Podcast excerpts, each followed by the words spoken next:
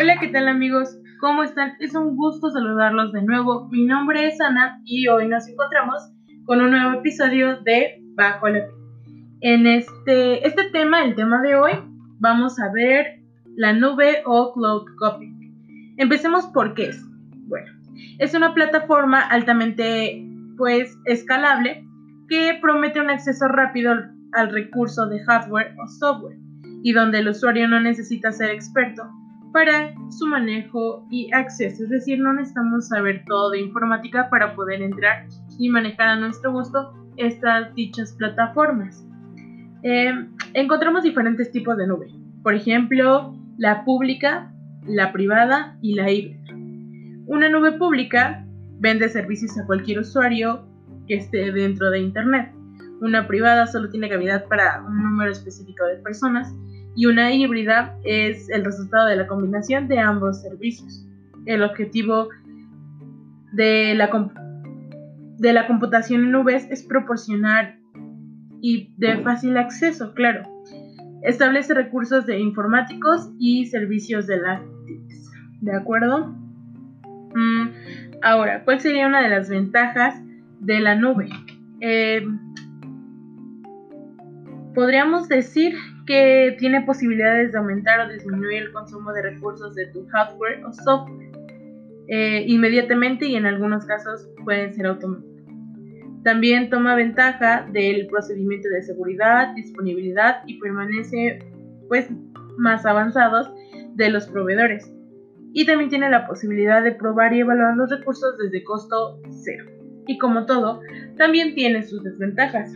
Por ejemplo, la inseguridad debido a que los datos y la lógica de negociación residen fuera de la empresa, eh, la dificultad para integrar los recursos de la nube con los sistemas pues, propios, in-house.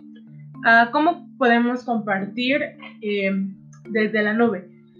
A mí me gusta utilizar mucho eh, Google Drive, que es un tipo de nube que te ofrece megas de manera gratuita para compartir eh, dichos archivos o incluso como almacenamiento. Por ejemplo, nosotros los estudiantes la utilizamos para guardar posiblemente exposiciones anteriores que en un futuro creamos em, o podríamos utilizar de cierta manera.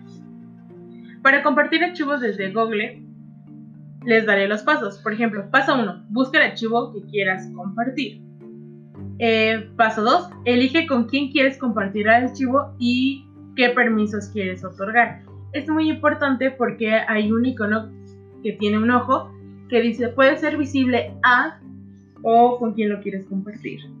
Y solo las personas que tienen, que, perdón, que tengan ese link van a poder ver ese, ese documento que tú quieras ah, compartir. ¿Sí? Ahora, compartir con determinadas personas. Selecciona el archivo que quieras compartir. Haz clic en compartir o en el icono, icono compartir, que es como las solicitudes de Facebook.